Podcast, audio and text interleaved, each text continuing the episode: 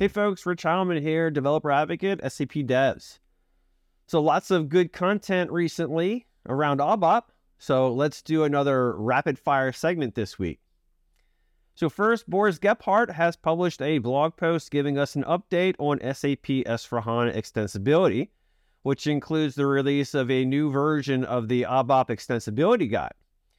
This guide has been updated based on customer feedback and now includes guidance around analytics use cases, recommendations for business configuration, additional guidance of the setup of the three tiered extensibility model, and much more.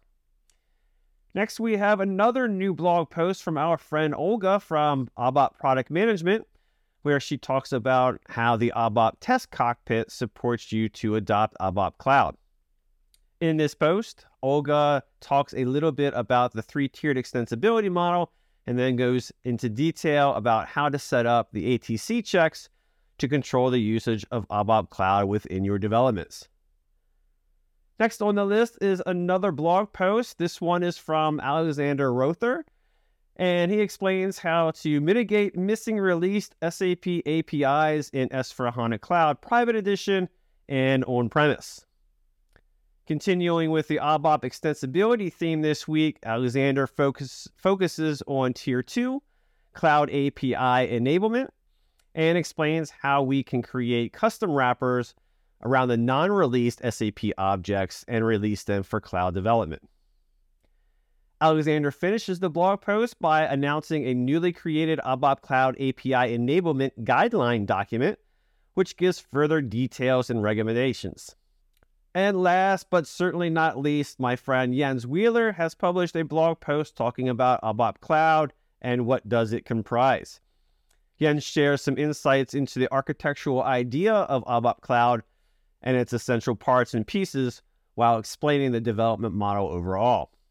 Lots of fantastic information and details in these blog posts, folks, so please check them out today and ramp up your knowledge around ABAP Cloud and what it means to you as an ABAP developer. We just wrapped up week three of our May Developer Challenge, and now we're welcoming week four. Last week's challenge was all about ABAP Mustache. Your task was to create an ABAP application that employs this framework to output some data to the console. We got so many submissions. I'm so happy to see you guys are enjoying this challenge. Now, for week four, we thought we could end the challenge by having some fun, right? Community member Enno Wulff has created an open source game engine in ABAP. Think classic text-based games like Zork. Now you can create and play these kind of games in your own ABAP system. All you have to do is install Access Project in your system. This project contains the classic SAP GUI dialog program. If you're using an on-premise system that supports the SAP GUI, you can run the program Zakish Demo 1 to play a sample game.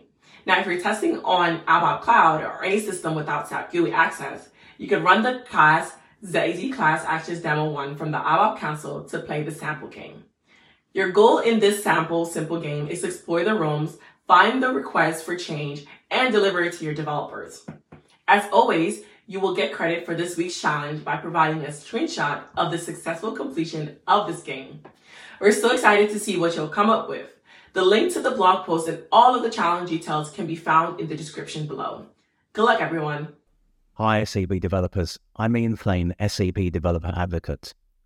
Mobile technologies have become an essential part of our lives and influence the way we interact.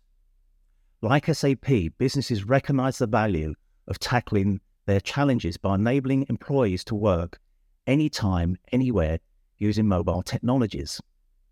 So I'd like to take a moment to inform you of an exciting new openSAP course, which started this week on May the 31st.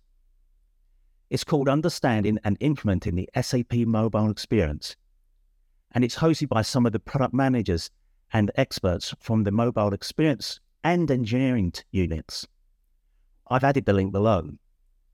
The first week presents the big picture to help you discover SAP's mobile experience, which is a set of mobile solutions to help companies achieve having mobile workers and becoming intelligent enterprises.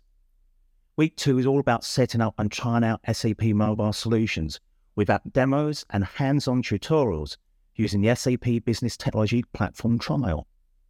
The final week, week three, covers the essential topics of design, development, and operating mobile solutions. And at the end of the course, you'll have a great understanding of SAP's mobile vision and how it can create value for your business. I can't wait to hear about the opportunities this will open up for you.